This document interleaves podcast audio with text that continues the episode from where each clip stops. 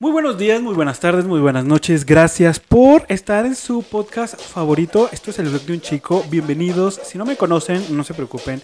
Mi nombre es Agustín Chávez y el día de hoy, celebrando aún más el mes del 10 de mayo, el mes de las mamás, vamos a hablar de un tema, por si no lo han leído, muy interesante.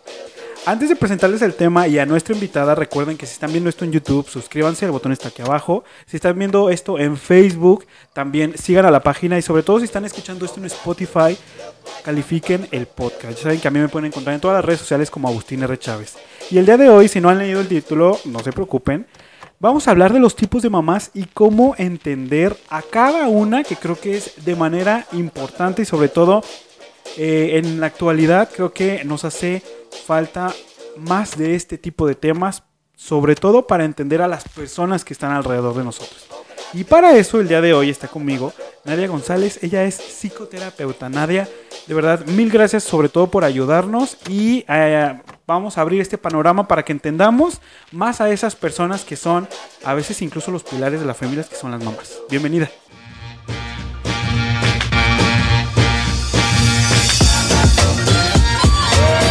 Gracias, gracias Agustín, muchas gracias. Sí, la verdad es que es un, un, temazo y como dices, este es muy útil para las personas como poder entender su historia, eh, quién, quién, han sido como estas figuras representativas, ¿no? Este, en ella y pues bueno, el, el rol de mamá y papá siempre juegan una influencia bien importante y bien determinante en la vida de los adultos, entonces por eso yo creo que vale la pena el que le, demos este espacio como para charlar un poquito sobre esto y que la gente se pueda llevar este algún tip, alguna idea como de qué, qué hacer con ciertas situaciones, ¿no? Precisamente eso es lo que queremos escuchar, Nadia, hoy. Esos tips, porque evidentemente vamos a tener algunos de los tipos de mamás, porque evidentemente hay muchos tipos de mamás, pero nos vamos a centrar en cinco que son los más genéricos, son los que más podemos sentir eh, complicidad o incluso cercanía en, todos estos temas, ¿no? Porque al final del día creo que entender a nuestra mamá pues es algo interesante y es algo que tampoco no nos enseñan ni, ni nos aprenden ni nos indican cómo hacerlo. Entonces, ¿qué te parece si empezamos con este tipo de mamá que es la madre súper controladora? Obviamente son mamás que quieren controlar y asegurar el bienestar de sus hijos en todo momento y sobre todo son madres que tienden a sobre sí, sobreproteger a los pequeños precisamente para que no les pase nada e incluso se anticipan a si se van a enfermar, si se van a caer, si van a decir algo, si quieren, yo creo que les leen el pensamiento, creo que tienen ese superpoder para darles a los hijos todo en ese momento, pero creo que hay muchos pros y muchos contras que hay en este tipo de mamá. Así es. Tanto, tanto si estás en el, en el rol de hijo o si estás en el rol de mamá, o sea, vale la pena como el entender algunos puntos, ¿no? Desde el rol de mamá son justamente estas mamis que de pronto les podemos llamar también como mamá helicóptero, ¿no? Que son estas mamás que están ahí encima y y como, como dices, tratando incluso de hasta leerles el pensamiento y adivinar y, anticiparse a mil cosas, ¿no? Estas mamis eh, son mamis que usualmente, mm, bueno, así lo entendemos los terapeutas, cuando una persona tiene mucho caos interno, este, usualmente se refleja o, se puede reflejar en ciertas conductas como el tratar de tener muchísimo control en la parte externa, porque en la parte interna hay mucho desajuste, mucho descontrol y esta es una de las causas del por qué una mami se, se puede convertir en este sentido, ¿no? Y este, esta mami, el, como las características agregadas a esto que mencionabas, pues son mamis que van a limitar mucho como el desarrollo de los niños precisamente porque no, en, en ese, en ese yo le resuelvo todo y en ese yo controlo hasta sus amistades y qué hace y qué come y qué respira y qué, todo, ¿no? Absolutamente todo este, estamos como limitando el, el desarrollo del, del, chaparrito, pues, o del niño o del adolescente, quien sea que esté ahí a nuestro cargo, ¿no? Este, son mamis que en su afán como de querer que todo vaya bien, eh, pues nos van a generar este desequilibrio en el niño y nos, nos dan este como resultado, te digo, niños como inseguros, niños que yo, yo les digo a las mamis siempre que el, el hacer esto como de constante, es como si tú le dijeras permanentemente a tu hijo, sin que se lo digas literal, textual con palabras, pero es como si el niño escuchara todo el tiempo, tú no puedes, tú no eres capaz, no lo vas a poder hacer, por eso es que yo lo tengo que hacer por ti, porque tú eres tonto. O sea, el niño hace una serie de interpretaciones erróneas a partir de esta conducta controladora de la mami. Y este, en esa interpretación errónea, te digo, merma, como que merma sus capacidades, merma el desarrollo de sus habilidades. Y pues claro que esto va a tener una repercusión este, tanto en, en, todas las etapas del, de la persona, ¿no? Tanto en la niñez como en la adolescencia, como en la adultez. O sea, los adultos, por ejemplo, yo atiendo puro adulto, ¿no? Y los adultos que me vienen de una mami así con estas características, pues justo son adultos a los que les cuesta mucho trabajo tomar decisiones. Son adultos este que no saben, o sea, cualquier cosita y se les atora el mundo de una forma así horrible, ¿no? Este, pero precisamente por eso, porque no, no hubo esa oportunidad de desarrollar sus propias capacidades y habilidades, ¿no? Porque siempre había alguien que lo resolvía.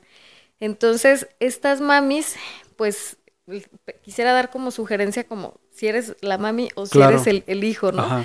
Este, si, si tú detectas que capaz que tú sí eres una de estas mamis como con estas características y si estás así hiper preocupada por querer tener el control de absolutamente todo lo que está alrededor de tu hijo, eh, entiende esa sobreprotección como, como algo gravoso, pues trata de hacer conciencia yo les pongo el ejemplo incluso de que, de que la mm, sobreprotección o el control excesivo es tan, tan dañino como la violencia, o sea, a ese grado, pues, mm, aunque las mamis obviamente pues lo hacen en el, al, son del amor y, en el nombre del amor muchas cosas, pero hay un daño, pues, entonces, pues, si, si eres esta mami, crea conciencia, o sea, crea conciencia como de que, pues de que estás violentando a tu hijo, de que estás, estás mermando a tu hijo, estás limitando a tu hijo en muchos sentidos y, y, este, y trabaja esa parte, o sea, trata de, pues, de hacer lo que tengas que hacer como para darle más oportunidad y más margen al hijo,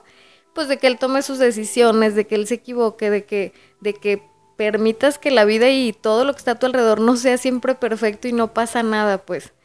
Como que se den ese, ese chance, pues, ese permiso. Eh, es complejo, y bueno, si ustedes detectan que a pesar de, haber, de hacer esa conciencia no lo logran, pues bueno, para eso es que están como los espacios de, de los profesionales que nos dedicamos a, modificar la conducta y a, ir acompañando a las personas en cómo hago eso que, que, que, ya sé que tengo que hacer, pero que en la práctica no me resulta tan fácil, ¿no? Y, y bueno, en el caso del hijo, si, si tu hijo detectas, si eres un hijo, este, no sé, un chico adolescente o, o, ya un adulto incluso y, te estás dando cuenta que, ay, ¿sabes qué? Se me hace que sí, mi mamá era, era de estas, ¿no? O sigue siendo, ¿no? O sigue siendo, porque no es que se les quite, ¿eh? o sea, incluso puede ser que el hijo ya vive fuera de casa y, es una cosa tremenda. Porque quizás hasta incluso es parte de su personalidad, ¿no? Así es, o sea, van a ser como estas mamis que, que se convierten en luego en suegras como muy odiadas porque son como muy, muy metidas en la vida del hijo, ¿no? Entonces, si tu hijo detectas que tu mami tiene como estas características, tengas la edad que tengas, pues ahí la, clave importante es el límite, ¿no? El límite para que sea efectivo, yo les menciono que tiene que ser claro, tiene que ser este como cortito, no, no, no es necesario que sea en medio de la guerra y en medio del conflicto, o sea, poco a poquito vete entrenando como a, ir poniendo como pausas y diciendo, mamá, yo elijo esto, sí, sí, tú me propones esto, pero no gracias, a mí me viene mejor esto. Y empieza a mm, como analizar justamente eso, de todas estas propuestas que hace mamá, de todas estas sugerencias que hace mamá, haz una pausa y, piensa, ¿esto me viene bien a mí? ¿Es, ¿Yo estaría de acuerdo con esto o es solo como por dar gusto a mi mamá? Y si detectas que, que es más como por el lado de la mami, em, empieza como a poner esos límites digo, claros, sencillos y, y, sobre todo con un ingrediente importante que yo les digo que, que es así indispensable, que es el amor. Si el límite es amoroso, nos, nos, va a ahorrar un montón de broncas y es muy probable, es más probable que, que sí le llegue el mensaje a la otra persona que cuando es este en medio de la guerra, ¿no? Exacto.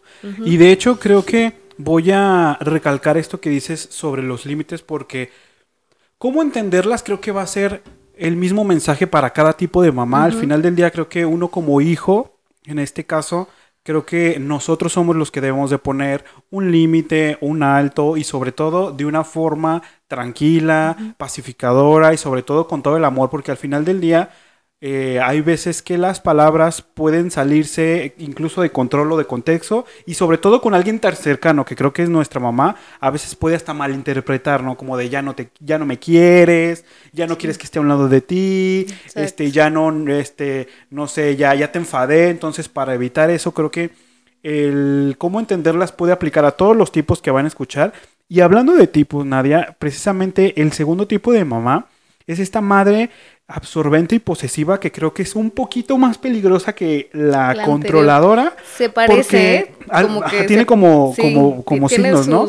sus parecidos. Porque al final creo que creo que la mamá centra todo en sus hijos y creo que hay, hay cosas y creo que esto también está muy relacionado con la sociedad mexicana porque al final estos tipos de mamás creo que quieren que eh, saber lo que piensan, lo que quieren y absorben todo el tiempo de los hijos. Y creo que esto llega a, complicarse cuando llega un momento en el que o llega el hijo a la adolescencia en donde empieza a ser un poco muy agresivo o en este caso está harto de, que tener a la mamá encima y empieza a poner esos límites muy, muy agresivos. O llega a haber un vacío cuando el hijo se va y la mamá pues evidentemente ya no tiene ese círculo o esa atención o todas esas actividades que tenía alrededor del hijo y, de un de repente desaparece porque al final las mamás eh, de este tipo que son más posesivas pues centran su vida alrededor de sus hijos y creo que es lo que no debemos de hacer y creo que sigue pasando en esta sociedad mexicana en donde creen que las mamás tienen que estar 100% dedicadas a los hijos y al final pues la mamá además de ser mamá pues es mujer, es esposa y creo que debe de tener sus propias actividades y su propio rol, pero creo que esto está muy mermado, Nadia, todavía por la sociedad en donde, ay, tienes que ser mamá de tiempo completo y creo que a veces esa palabra, híjoles, creo que a veces en, en, en la mente de muchas personas se clava y creo que incluso hace mucho daño. Así es. Justo la diferencia entre la mamá controladora y la, y la posesiva, yo creo que sería justo eso que mencionas, Agustín, como eh, en el caso de la posesiva y la absorbente, es esta mami que su, todo el sentido de su vida está alrededor de, la maternidad justamente y entonces pues toda su atención está como en esa zona, ¿no? En esa área. Y es una mami que seguramente si yo hiciera, si yo tuviera una mami de paciente de, con estas características, yo me daría cuenta que es una mami que eh, si yo hago un análisis de todas las diferentes áreas de su vida, todas estarían en desbalance, todas estarían en, en, desequilibrio mm. y toda su atención, te digo, porque toda su atención está como en alrededor del hijo o los hijos, dependiendo cuántos sean. Y, y, y obviamente esto eh, genera como una dinámica ahí bien curiosa. otra de las características que yo pondría como, como muy comunes en esta mami es el chantaje emocional. Precisamente dentro de la palabra esta que son, que son como absorbentes, pues el chantaje emocional va ahí como implícito, ¿no? Son estas mamis que, que de pronto en su discurso verbal dicen, no, es que ya no me quieres, es que por qué, es que, este, y todo el tiempo quieren estar ahí como muy metidas en la vida del, del hijo, ¿no?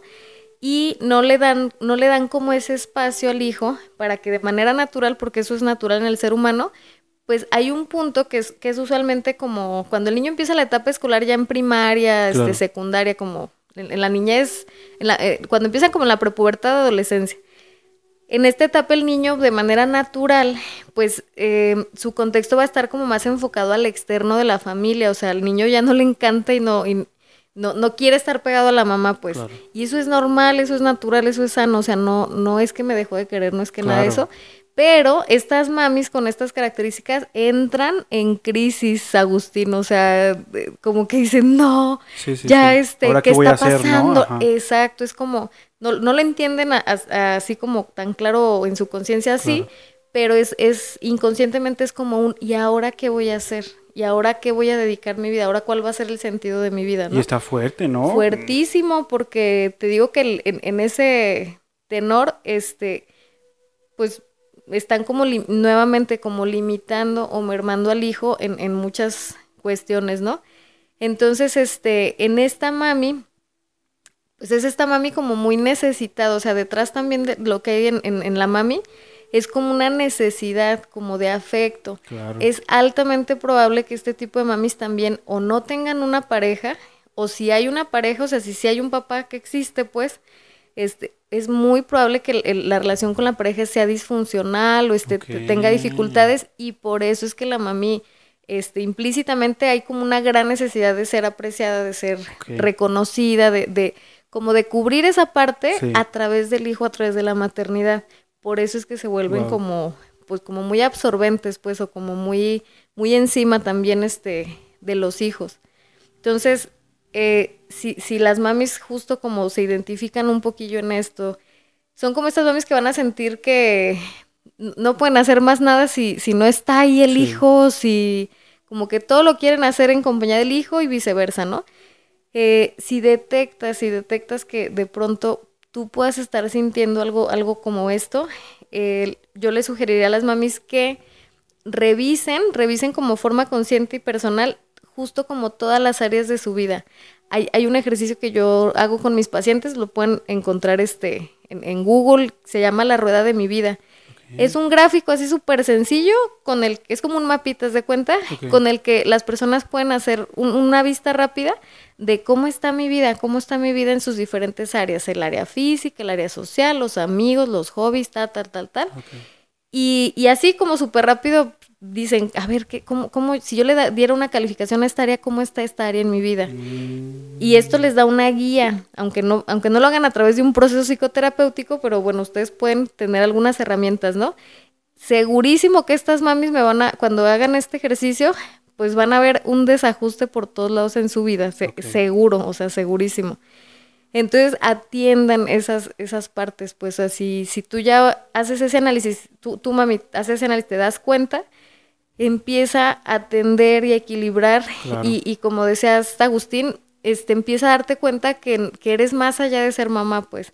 Empieza a darte cuenta que también eres amiga, que también eres hermana, que también eres hija, que también eres esposa o pareja y atiende todas esas áreas, o sea, no, no estés como que tu sentido de vida no esté solo alrededor del hijo, porque mm, en el afán de querer hacer un bien va- vas a generar Sí. un daño a- al otro y a ti misma, porque el día de mañana el hijo no va a estar, se va a ir por Sí. naturaleza de la vida y vas a quedar vacía y vas a quedar adolorida y vas a quedar ahí sin más nada. Totalmente. Entonces, si atiendes esto, ya, ya desde ahorita, si tienes hijos, no sé, niños, adolescentes y, y medio cachas que estás Claro, en este, claro. revisa, revisa tu vida y atiende esas diferentes necesidades y esas diferentes áreas. En el caso este del hijo, eh, igual, o sea, creo que será muy similar al del anterior, como, como un límite, un límite amoroso, ¿no?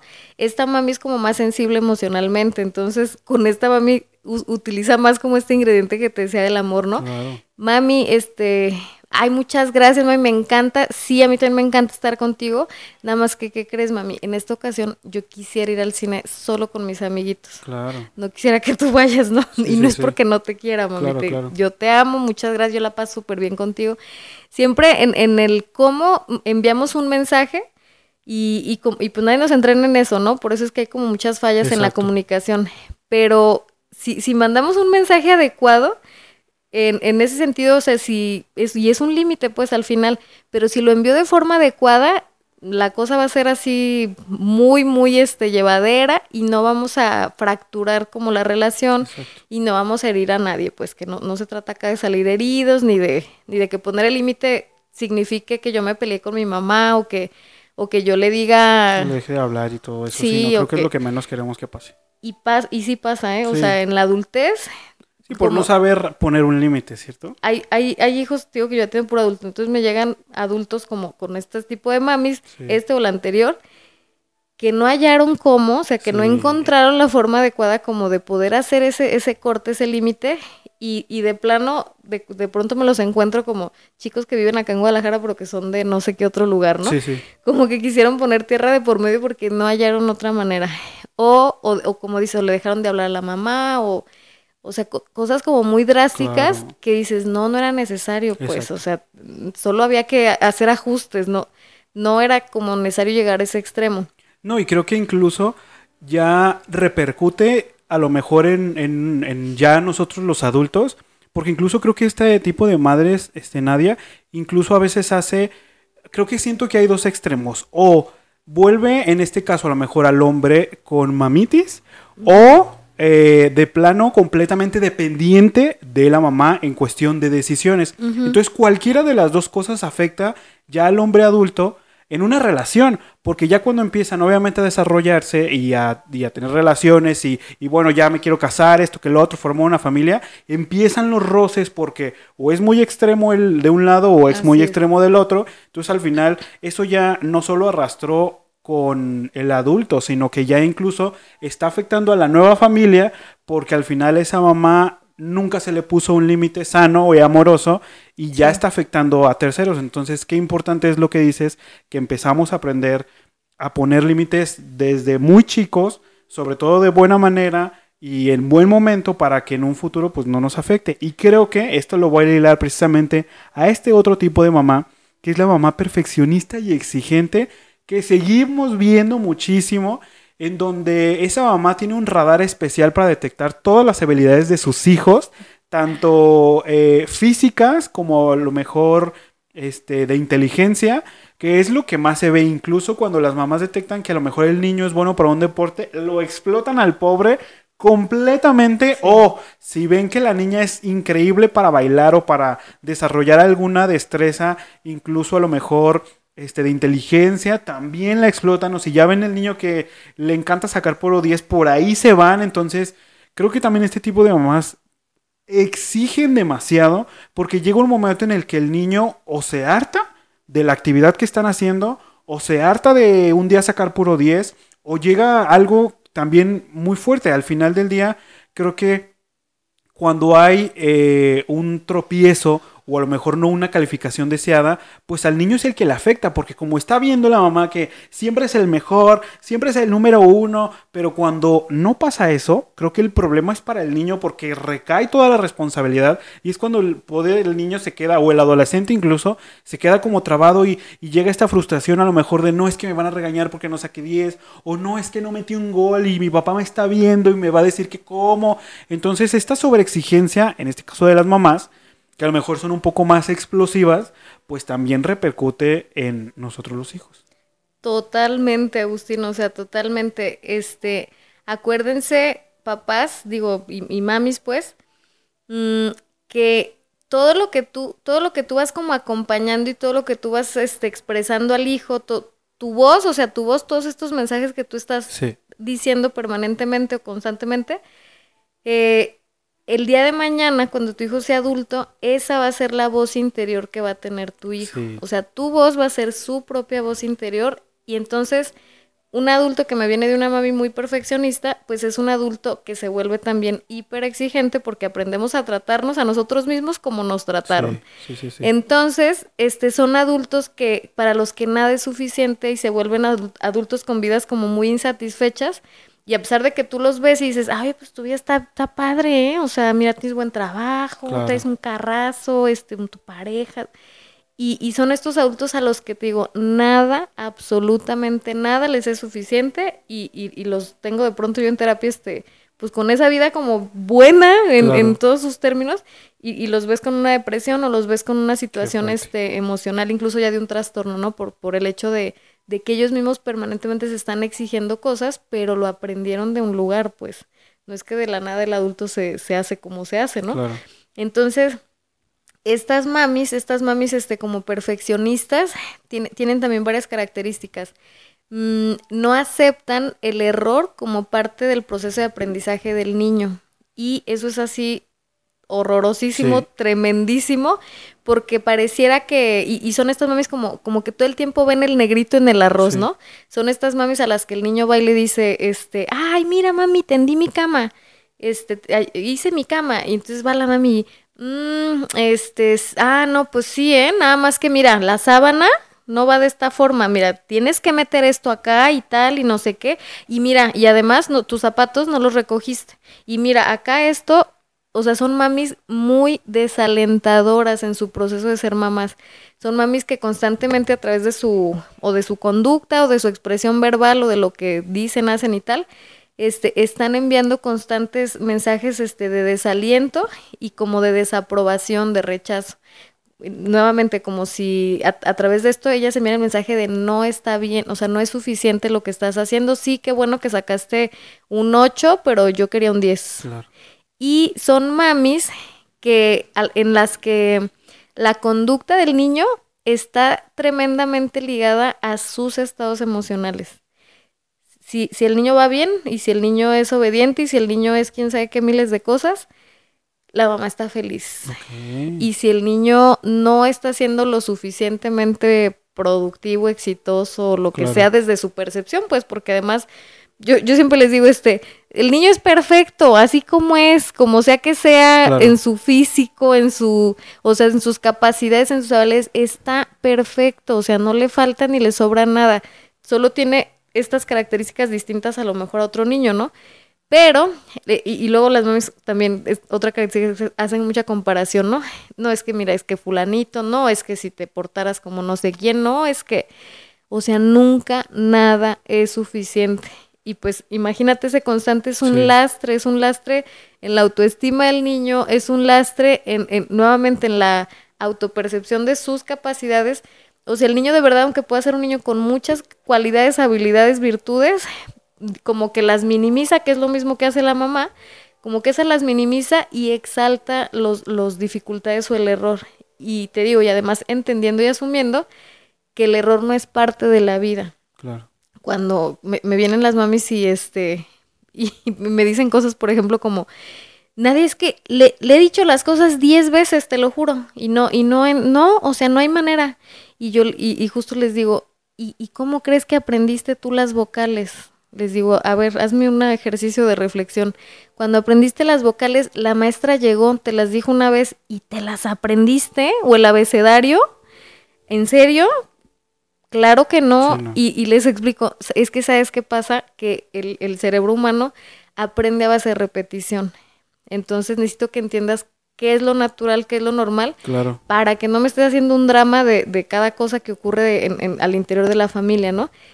Entonces estas mamis, mucho de lo que se hace con ellas como en proceso de psicoterapia, es, es esto, es como mm, ayudarles a entender qué, qué, es como lo esperado, ayudarles a entender que el error es parte del proceso, ayudarles a entender este, que todas estas cosas que ellas hacen en su conducta y en su verbalización tienen un efecto negativo en el niño.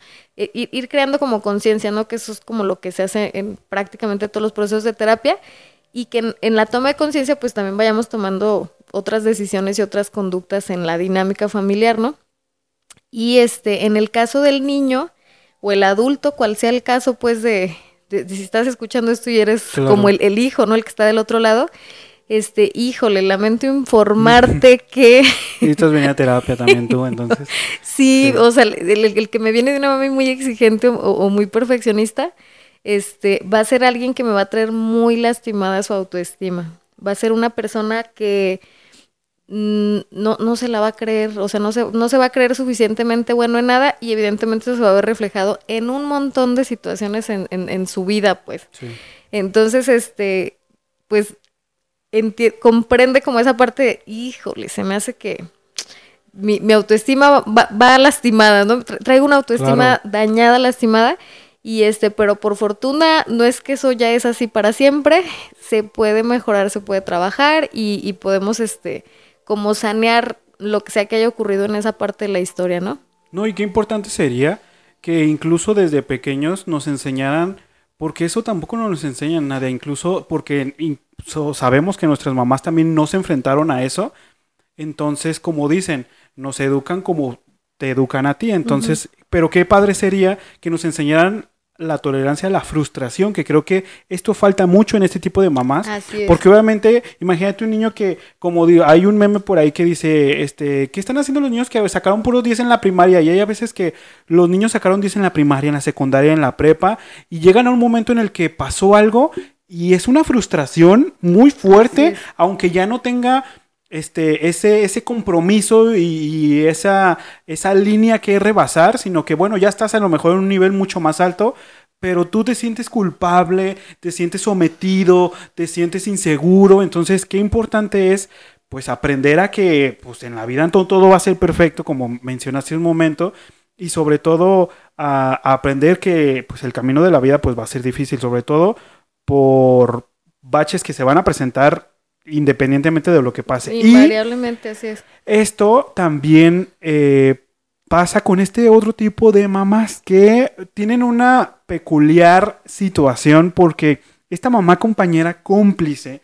que hay muchos tipos de mamás, o más bien muchas mamás que son este tipo, que quieren ser nuestra amiga que quieren ser nuestra cómplice, que son las que nos quieren apoyar en todo, que quieren estar a un lado de nosotros, pero a un lado de nosotros en el sentido más como compañera, que incluso a veces ya empiezan a romper, ahora sí que este límite personal en donde quieren saber todo, hija cuéntame todo, o hijo cuéntame todo, qué hiciste, o este, a ver qué cuentas con tus amigos o incluso cuando vas a visitar con algunos compañeros o amigos a tu casa, quieren estar sentado en la plática, entonces incluso uno como hijo pues no puede explayarse completamente porque al final pues no vas a hablar lo mismo de las cosas con tus amigos que con tu mamá o incluso no le vas a, a contemplar toda tu vida personal a tu mamá porque al final hay cosas que uno como hijo o como hija se lo va a guardar e incluso lo va a, desmenuzar con otro tipo de personas, ¿no?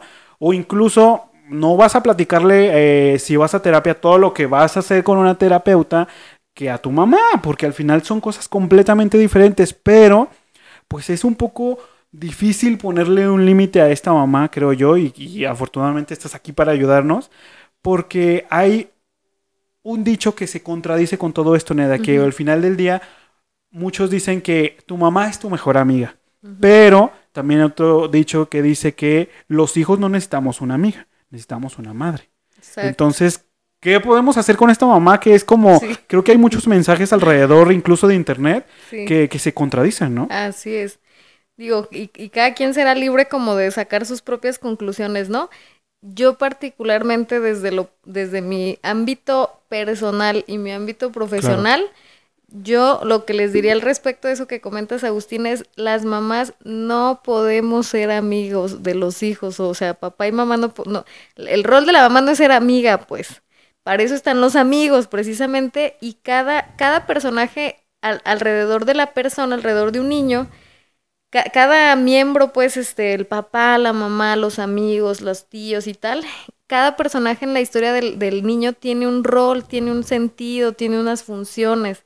Entonces, yo mamá soy mamá y la mamá tiene unas funciones distintas a las de un amigo. Entonces, si yo, si yo mm, permeo como, como esos límites, este, de, como de, mm, en el trato, en la crianza, en, lo, en, lo, en el rol que a mí me toca, pues, y yo me dedico a ser amiga, ¿quién va a ser la parte que le tocaba a la mamá? O sea, si, si yo me dediqué a ser amiga, ¿quién va a ser la parte que tocaba a mamá, que era la la, crianza, este, el límite, el, educar, el, acompañar, el, guiar, o sea, eso no lo hace un amigo.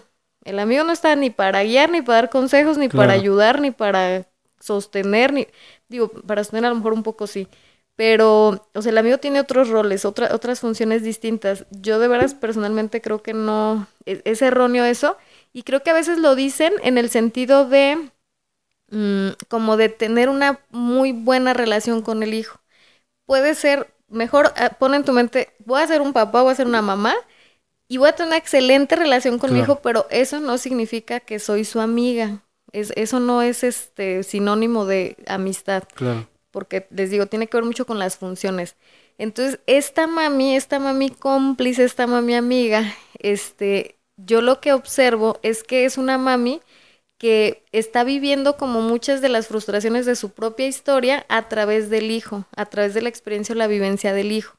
Es una mami que a lo mejor este, se quedó con ganas de muchas cosas, no sé, este, de socializar, de, de este, conectar, de hacer cosas, de ser aventurera, de, no sé, de mil cosas que pueda traer en frustraciones en su propia vida, ¿no? Y entonces eh, son mamis que emocionalmente hacen como, como un lazo bien fuerte con el hijo y, viven la vida del hijo como si fuera propia. Y son estas mamis que luego, ¿y qué te dijo tu novio? Y este, y oye, ¿y qué tal? Y el otro fulanito, este otro que te gustaba y no sé qué y tal.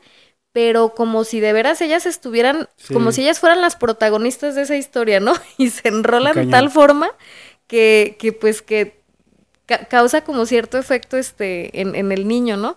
O en, o en, el adolescente en este caso, el joven, lo que sea. Entonces, este, la sugerencia como con estas mamis es plantéate y, y haz, haz, como en tu mente una, igual un examen de conciencia y pregúntate justo eso que decíamos, ¿cuál es el rol de una mamá? ¿Qué es lo, ¿Cuáles son las funciones que tiene una mamá? Y pregúntate si por el hecho de tú ser tan amigo de tu hijo o tan amiga de tu hija, eh, tú estás quizá este, como estropeando o, o, limitando alguna de esas funciones por el hecho de querer ser como todo el tiempo como el amigo o la amiga, ¿no? Claro. Eh, eh, pregúntate como esa parte.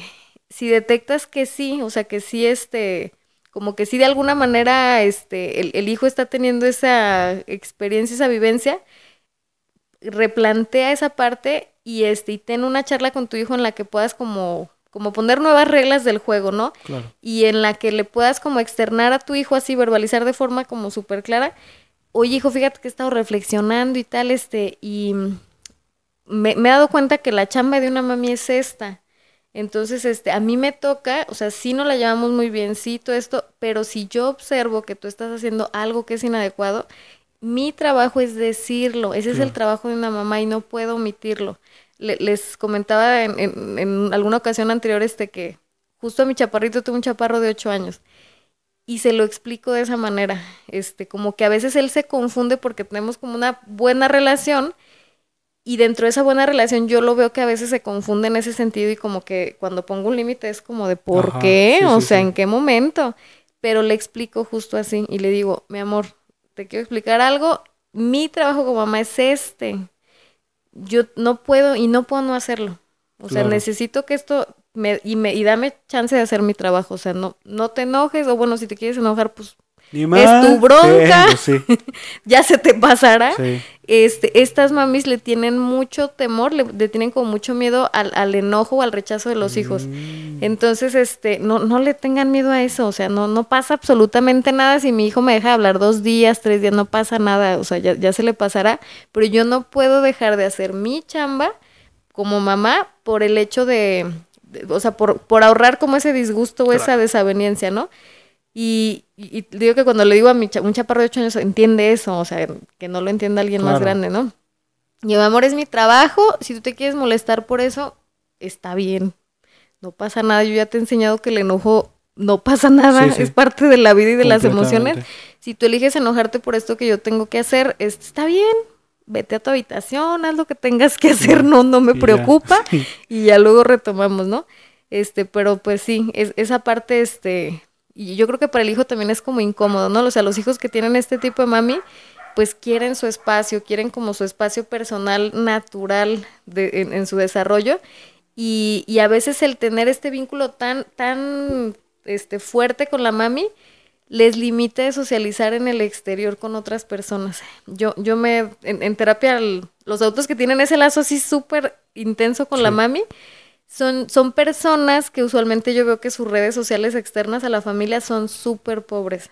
O sea, una, una, chica, por ejemplo, otro día, este, justo platicamos e, esa parte, es una chica chavita de 22 años creo que tiene, uh -huh. y justo ese, ese tema, ¿no? O sea, es súper amiga de la mami, pero no tiene amigos, no tiene oh, amigos, fuerte. o sea, le ha costado mucho trabajo como socializar en el externo, porque como que dice, pues, yo aquí tengo no lo que ocupo, no necesito, pero claro que se, se, se entra en un conflicto porque la chica ha estado tomando una serie de malas decisiones sí, sí, sí. y la mami ya no sabe qué hacer con, con esas malas decisiones, ¿no? Entonces, bueno. Y por último, Nadia, esta mamá también que hemos visto mucho y sobre todo que a mí me ha pasado que la veo o las veo incluso cuando tienen niños a lo mejor entre 3 y 5, 6 años, uh -huh. en donde obviamente esta mamá es la mamá afectuosa, uh -huh. la que se derrite completamente por su hijo, que le da besos, que le da abrazos de una manera excesiva, o incluso creo que hay veces, Nadia, que, que a veces esta mamá afectuosa también es como por lapsos, como que eh, también he visto que ahorita tú me vas a ayudar con eso a ver si también sucede. Uh -huh. eh, a lo mejor que llega un lapso en donde que la mamá no es eh, tan afectuosa, pero llega un momento en el que dice, ay, bueno, a lo mejor no vi todo el día a mi hija, pero cuando la veo la voy a abrazar, pero de todos modos la niña no está acostumbrada o el niño no está acostumbrado a lo mejor porque la mamá está todo el día trabajando y llega y pues la mamá lo que quiere es así encimársela y todo. Y creo que ya eso pues es exageración o incluso hemos visto eh, estos niños a lo mejor cuando estamos en comidas o en, o en restaurantes o en lugares públicos, en donde la mamá se lo está comiendo a beso y el niño le está quitando la, la, cara a la mamá que ya no puede ni con él.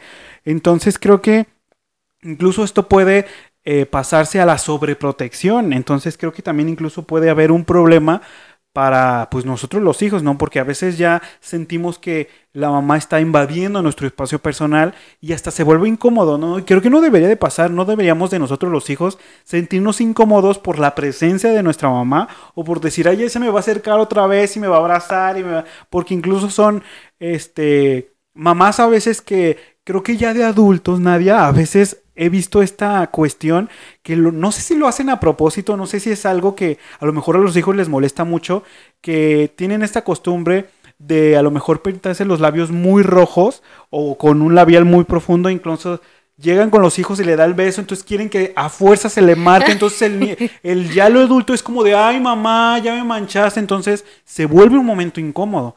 Entonces, pues, ¿cómo evitar también esto? Está interesante, ¿no? Sí, cuando es excesivo definitivamente puede llegar como al punto de incomodidad, ¿no?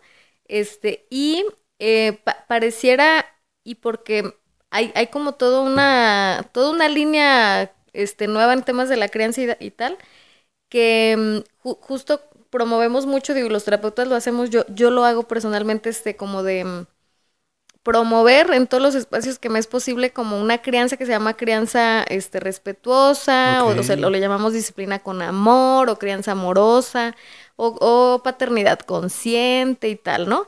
Y este tipo de crianza, este, ciertamente una de las características es que es, es como amorosa, pues es como una crianza amorosa.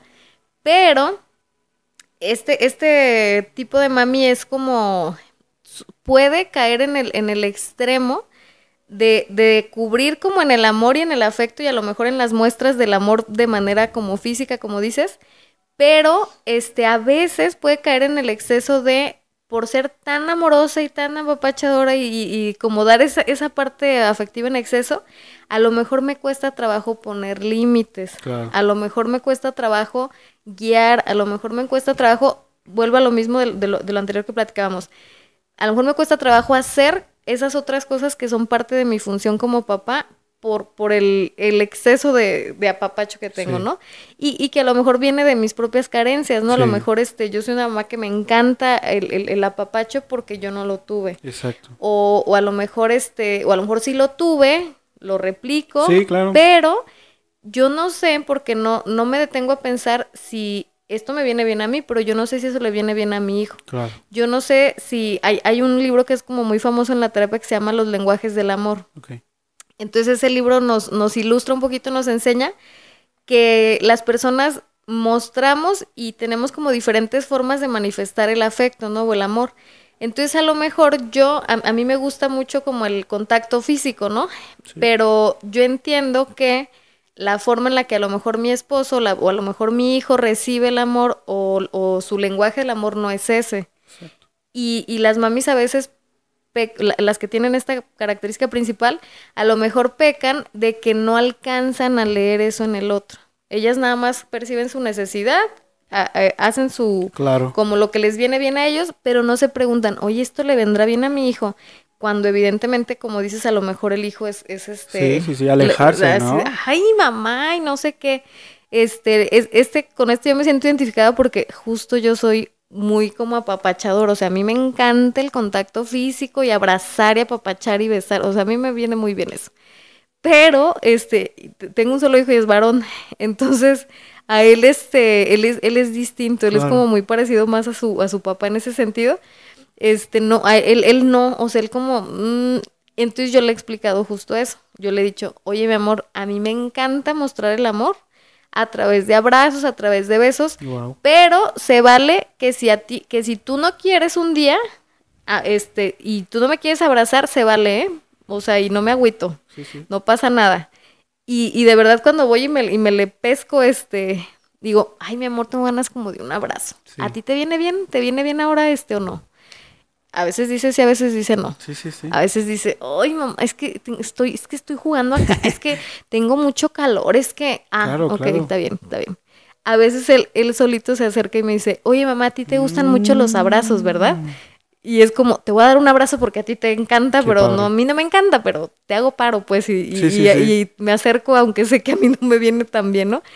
Eh, y, y de estas formas, hay personas que su afecto lo muestran, a, digo, a través de otros lenguajes, a través este, de actos de servicio, a través de regalos, a través de aliento verbal, de, de reconocimiento de aliento verbal, muestras de aprecio verbal. O sea, hay muchos canales, hay muchas formas. Eh, el, el exceso de esta parte, aunque pareciera que el amor no hace daño, ¿no? Pareciera que el amor es como, ay, ese, ese no le hace Sí, que sobre y claro. no pasa nada. Y sí, y sí es un poco cierto eso, pero en- desde lo terapéutico lo que yo creo es que cualquier situación que no sea en equilibrio sí puede causar alguna, alguna situación, alguna dificultad. Eh, por ejemplo, eh, un- una mami que, y, y tengo varias en mente como en ejemplo, ¿no? De mis mismas pacientitas. Mm, hay mamis que tienen este, esta situación, este rol o esta forma, y son mamis que a lo mejor desde que el niño es chiquito, mm, en ese exceso como de amar y de, y de alentar y tal, pues son mamis que a lo mejor le dicen al niño, tú eres perfecto, tú todo lo haces Claro. bien, tú eres el mejor, tú no sé qué, y lo abrazan y lo aman y lo apapachan. Y puede ser en ese exceso que, que de pronto estén ahí como, como cocinando a un chiquito narcisista. Sí, qué fuerte. Y, y pues el narcisismo es una cosa tremenda que hay mucho conflicto ya en la adultez. ¿no?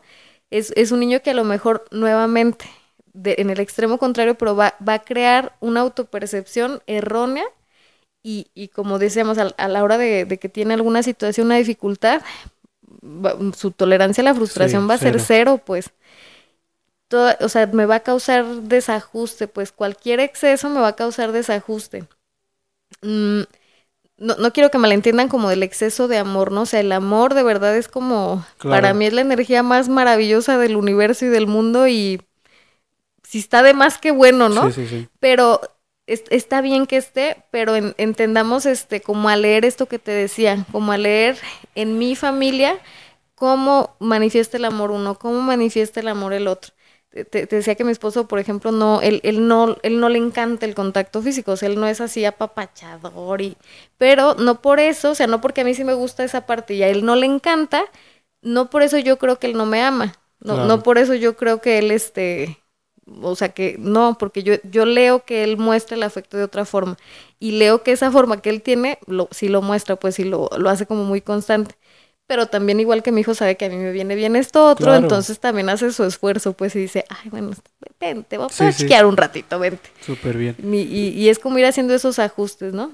Creo que lo más importante y sobre todo si ya llegaron hasta este punto, creo que la comunicación es fundamental en cualquier relación, Nadia. Y creo que sobre todo nosotros como hijos tenemos que comunicarle eh, las cosas que a veces necesitamos y, y queremos como hijos a nuestras mamás. Y a lo mejor, pues nosotros en este crecimiento, pues nos vamos a dar cuenta incluso antes que nuestras mamás, porque a lo mejor ellas ya tienen a lo mejor una forma diferente de pensar, de vivir y de desarrollarse. Pero a lo mejor nosotros con este conocimiento que ya hay en muchísimos lados, creo que es nuestra responsabilidad poner un límite sano, sobre todo comunicar lo que sentimos y sobre todo tener muy en consciente que nuestras mamás están sobre todo para ayudarnos, para apoyarnos y van a estar ahí con nosotros, pero también es sano eh, transmitirles obviamente para que sepan y no nomás con ellas, con la gente y con todos, en realidad creo que la comunicación es base y creo que esto me lo vas a dar como punto a favor, creo que la terapia ya es algo que debe de estar en la canasta básica Así para es. tanto mamás como para nosotros los hijos, para que estos tipos de mamás no se repliquen, no se sigan multiplicando y sobre todo no sigan, eh, ahora sí que fructando o fracturando en este caso las relaciones familiares. Y eh, para eso, Nadia, si ya alguien se identificó contigo, si te escuchó, te vio y dijo, ¿sabes qué? Pues yo soy el hijo que les hace falta terapia o yo soy la mamá que también le hace falta terapia ¿dónde te podemos encontrar en este maravilloso mundo de las redes sociales? Por si alguien ya le brincó algo de todo lo que nos dijiste y dijo, pues vamos a poner un alto y una solución, ¿dónde te podemos encontrar? Me encuentran en eh, tanto en Facebook como en Instagram como psicóloga Nadia González o me pueden mandar un, un WhatsApp. En el WhatsApp a veces respondo yo, a veces alguien más. Y es este 333-821-964. Y este, pues me, gustaría agregar y, concluir esto que mencionabas, Agustín, como, mm, o sea, de verdad, el, digo, y les mando un abrazo afectuoso como a todas las mamis en este mes, que es como el, el día en el que se celebra o se nos festeja. Este, de verdad es, el, ser mamá es una cosa bien complicada, bien compleja. Este, y de verdad mi, mi respeto y todo el honor para, para todas las personas que eligen y que se enfrentan como a este rol, ¿no? Eh, es, es, muy complejísimo, este, sin embargo, ya, ya no podemos este, quedarnos, como decía Agustín, con la idea de, ay, pues esta es la mamá que te tocó y ni modo, ¿no? Eh, ahorita de verdad ya hay tantas formas de obtener información, este, que no, no, no se queden con eso, pues quédense más bien con el entender que, que, que, cuál es la idea que yo tengo de ser mamá. Esa es la idea, con, esta es la forma de ser mamá que con la que yo me quiero quedar o quisiera ser otro tipo de mamá.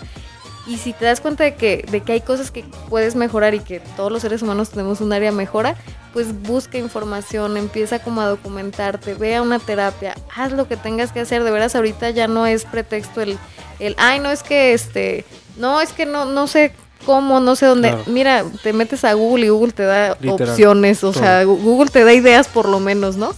Este, de cómo resolver un conflicto con el hijo, de cómo lidiar un berrinche, de, o sea, de verdad, ahorita a estas alturas de, de la vida ya no hay pretexto, yo creo que ya no hay pretexto en, en atendernos, en hacer nuestro papel, pues, lo mejor que podamos, ¿no? Así y si llegaron hasta este punto, de verdad, gracias, gracias, gracias.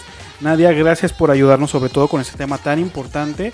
Y recuerden, si están viendo esto en YouTube, suscríbanse, el botón está aquí abajo. Si están viendo esto en eh, Facebook, también sigan a la página. O si me están escuchando en Spotify, califiquen el podcast. Recuerden que esto es dedicado a romper estigmas, tabúes y mitos sobre cualquier tema. Y yo los escucho y los veo en otro capítulo. Mi nombre es Agustín Chávez. Nos vemos hasta la próxima. Bye.